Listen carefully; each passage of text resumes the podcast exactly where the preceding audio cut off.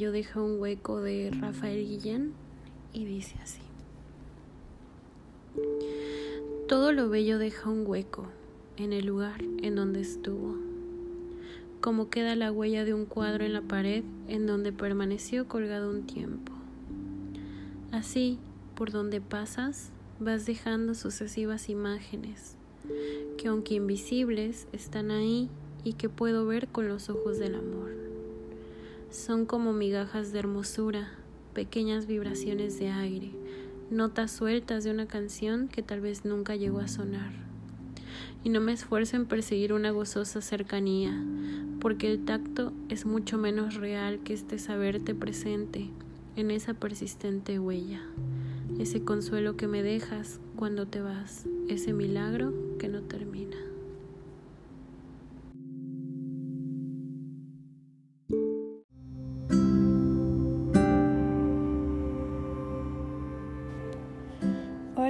¿Cómo están?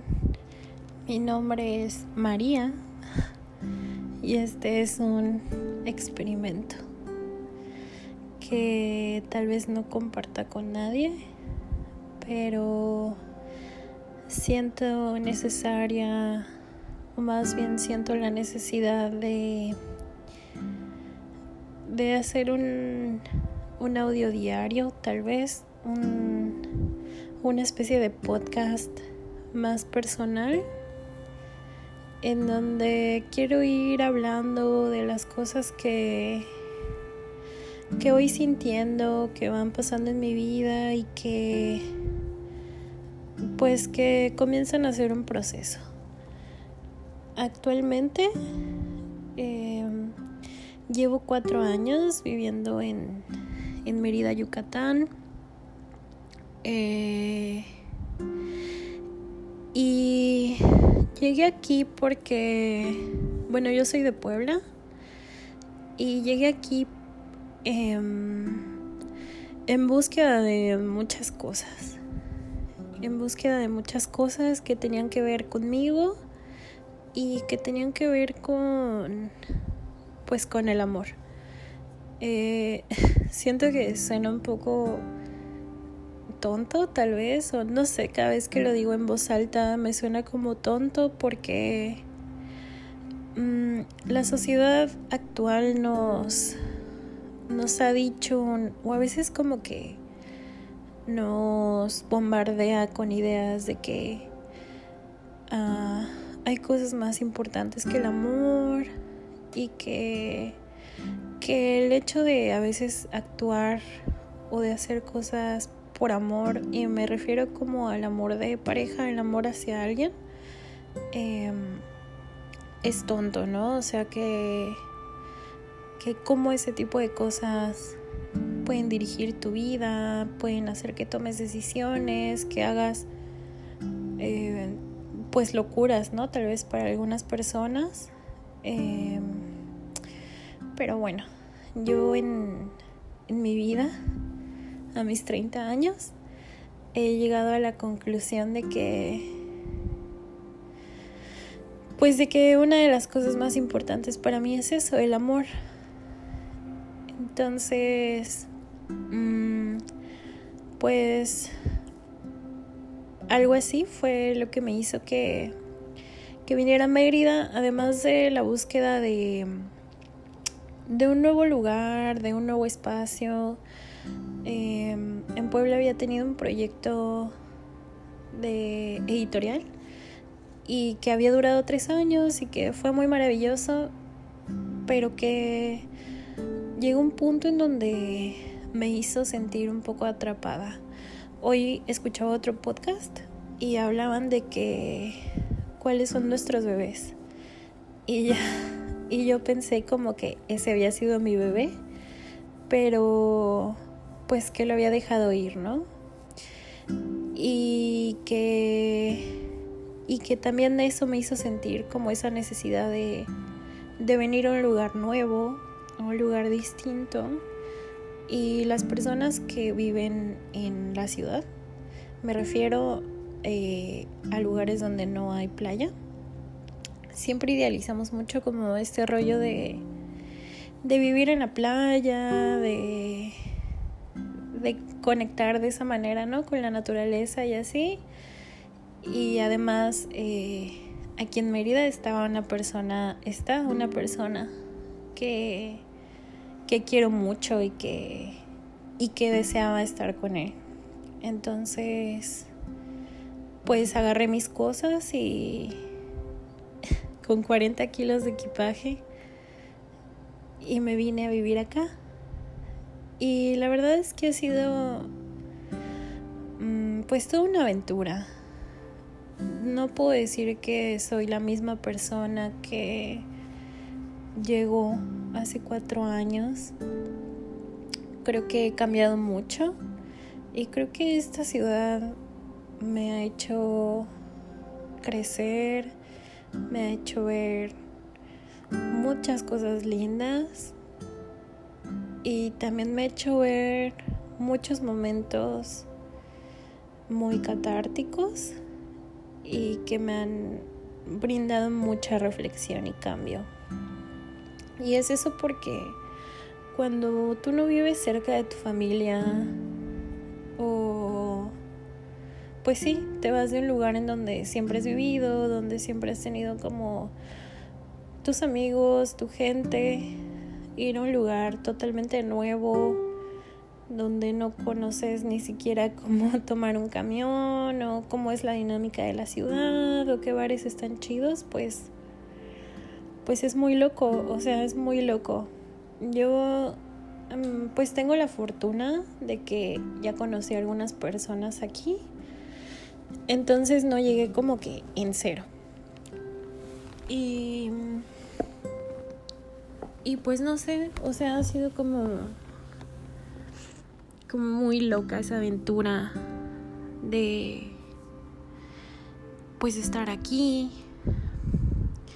de, de conocer cómo funciona una nueva ciudad, de conocer cómo es la gente, de las experiencias laborales. Este, bueno, yo soy diseñadora y por fortuna igual llegué ya con un trabajo. Entré a una agencia de diseño, eh, estudio de diseño aquí en, en Mérida y pues estuvo bien. O sea, creo que he pasado por tantas etapas aquí que siento que ha sido el lugar donde más he sentido el crecimiento. Y también, o sea, no me refiero a que ah, ya soy super pro, sino que es donde más he sentido mm, los madrazos de la vida y, y me he enfrentado a muchas cosas que tal vez en el confort de tu ciudad, mm, pues muchas veces no, no vives, ¿no? Eh, si se escucha un poco redundante o así como vago es porque no tengo guion. Realmente es como, pues es una plática, tal vez más para mí. Ni siquiera sé si alguien más lo vaya a escuchar. Y bueno, em, en parte el propósito de, de, estar grabando esto es porque tal vez eh, cuando uno atraviesa situaciones que salen de tus manos o que son difíciles o que te hacen, te mueven tu mundo.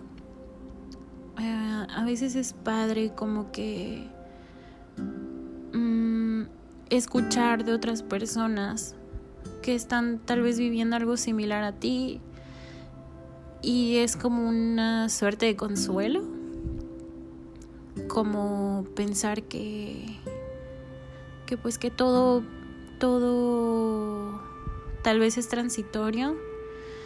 Mm, en este momento de mi vida no me siento tan de esa manera, pero quiero pensar que, mm, que todo va a estar mejor y en parte también por eso he decidido hacer este ejercicio como para ver la progresión de, de este tiempo, de este momento en donde estoy pasando por un momento, por un punto de quiebre y tal vez con las semanas o los meses o no sé, puedo escucharlo y decir como eh, estoy mejor.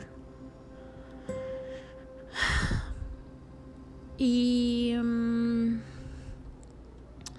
pues mm, también porque cuando uno está solo, como que, no sé, puede ser un arma de doble filo, ¿no? Igual cuando ya eres como un adulto y ya no, ya no tienes como a tus a tus papás tal vez que sean tus protectores como tal o, o no sé, ya te tienes que enfrentar a muchas cosas como de alguna manera solo o sola.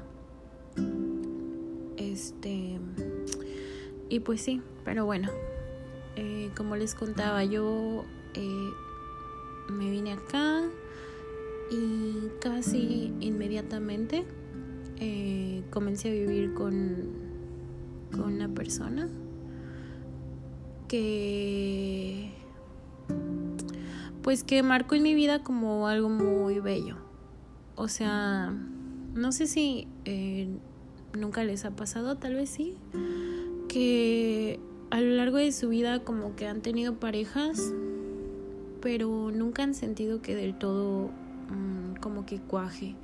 O sea, como que a veces eres muy morro y estás menso, o a veces son como relaciones tóxicas y feas. Y en ese momento de mi vida, pues yo como que estaba muy segura de lo que quería y, y esta persona eh, igual y me recibió como con los brazos abiertos y, y fue muy lindo, es muy lindo como encontrar una persona, una relación donde los dos estén como en, el, en la misma frecuencia, en donde los dos vibren de la misma manera, que te quieras o sientas que los dos se quieren de la misma, con la misma fuerza y, y no sé, fue, fue así como muy loco porque mm, yo ya yo ya había conocido, yo ya lo había conocido a él unos años antes, ya habíamos tenido una relación una vez antes, que no había sido tal vez el momento, pero esta vez que lo que lo volví a encontrar en mi camino, fue algo muy, muy mágico, muy maravilloso y, y siento que mm, pues los dos crecimos mucho. La verdad es que no sé qué tanto vaya a, compartir como de eso en este grabación podcast. Mm, supongo que como me vaya sintiendo y como vaya fluyendo la plática. Pero bueno, eh, estuvimos casi tres años juntos, más o menos. Eso quiere decir que llevo tres años en Mérida, no sé. Llegué en 2018. Y mm, bueno, casi totalmente toda mi estadía aquí. Hemos estado juntos hasta hace mm, poco tiempo. Y lo loco es que mucha gente no sabe. Mm, mucha gente aún no sabe que, que ya no estamos juntos y que ha sido un proceso pues de los más fuertes así que he vivido en mi vida, porque cuando tú estás con alguien que amas y que tiene una relación muy bonita, como que es inevitable idealizar y sobre todo cuando eres tan cursi, tal vez, no sé cómo lo digan, o romántica, no sé.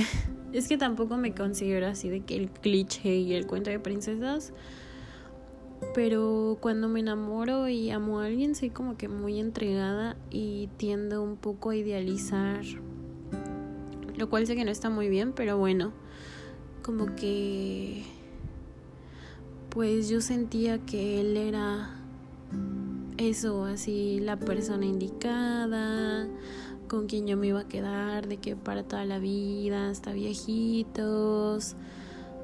Mm, como que tenía muchos sueños con él y yo siempre fui esa chica que pues que nunca pensó que, que iba a sentir eso por alguien, ¿saben? O sea, como que mm, yo siempre dije así de que, ay, son tonterías, o sea, mm, no a huevo necesitas tener una relación, no es como que tan importante ese tema, es muy difícil encontrar a alguien de quien te sientas como total y completamente enamorado y haya tanta complicidad y así, pero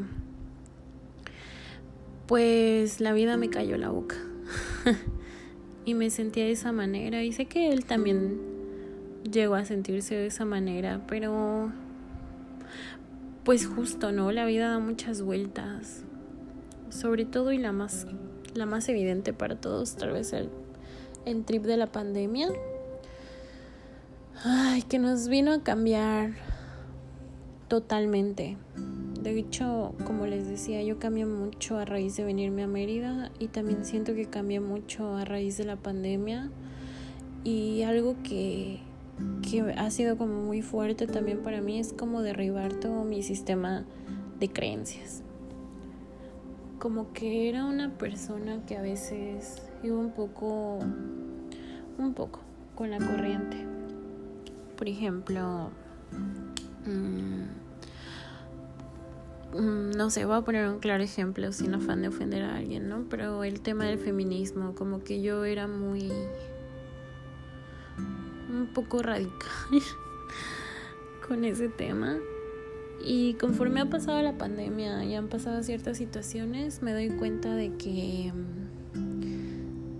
mm, etiquetarnos, creer sin cuestionar cosas no es bueno. O sea,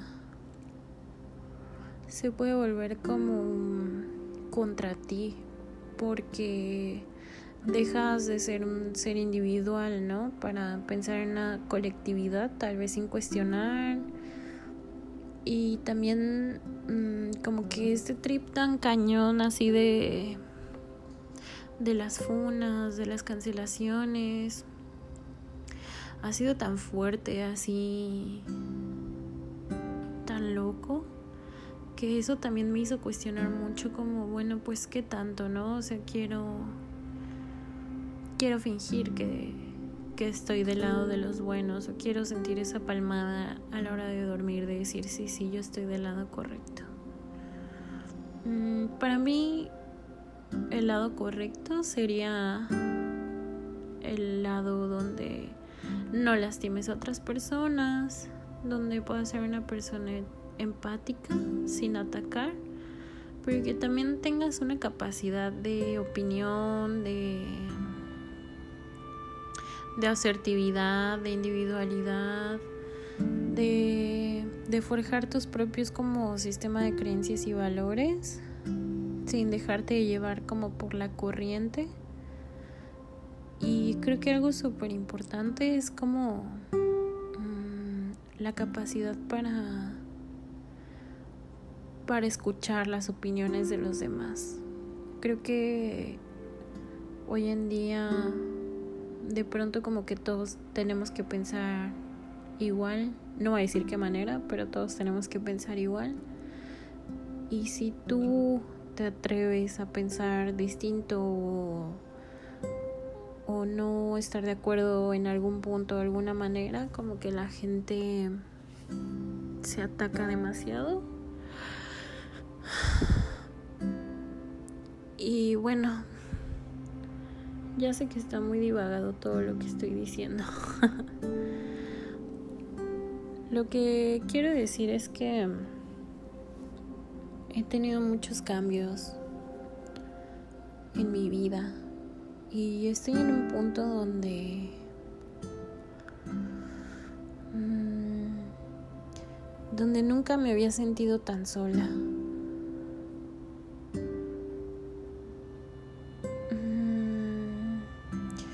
Es muy raro.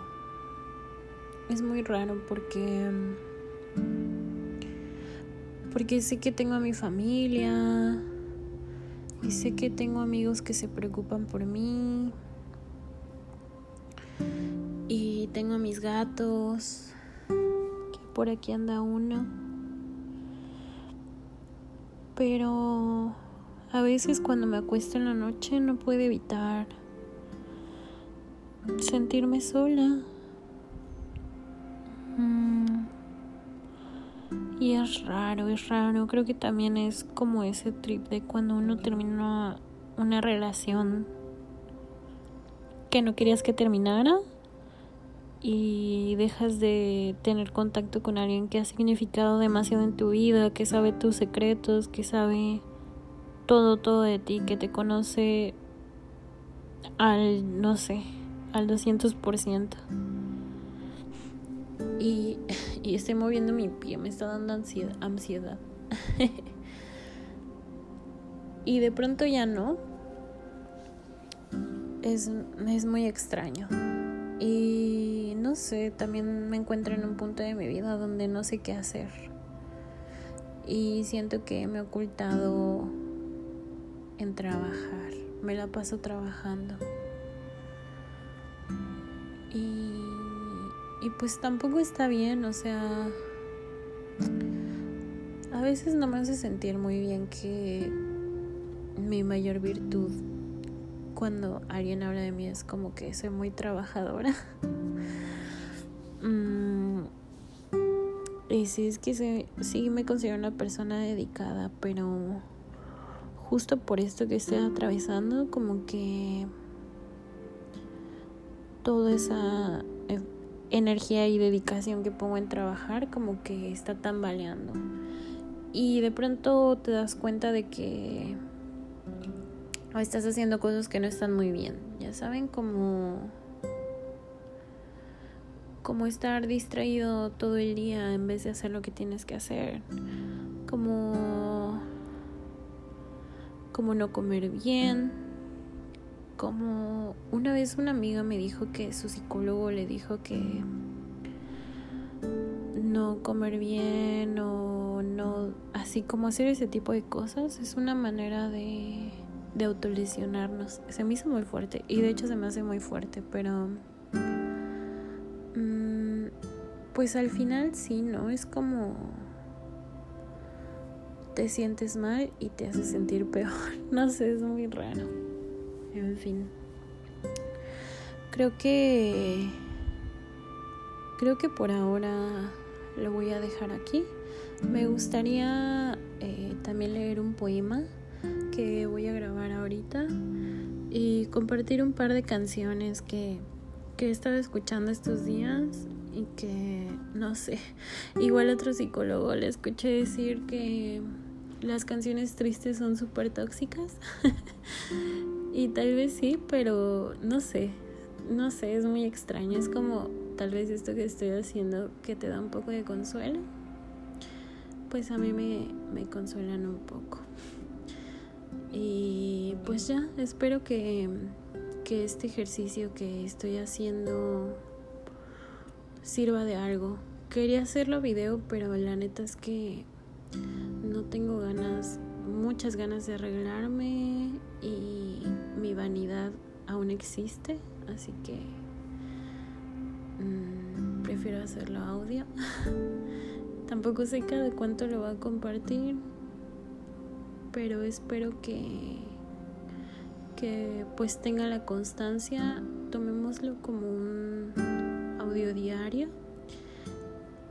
Y si llegaste hasta aquí, mm, quiero darte las gracias y, y quiero que sepas que, que todo va a pasar. Cuídense y nos escuchamos pronto. Adiós.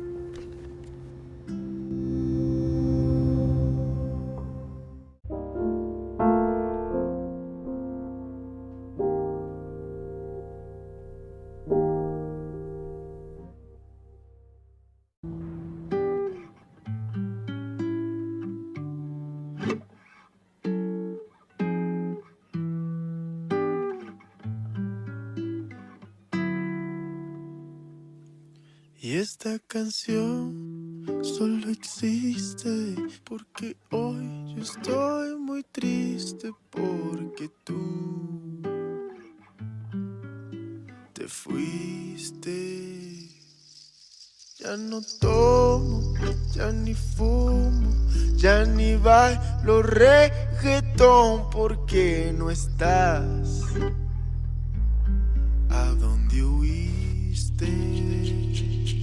Hoy me iré hoy me soñar. Hasta nunca despertar. Hoy me volar, hoy me llorar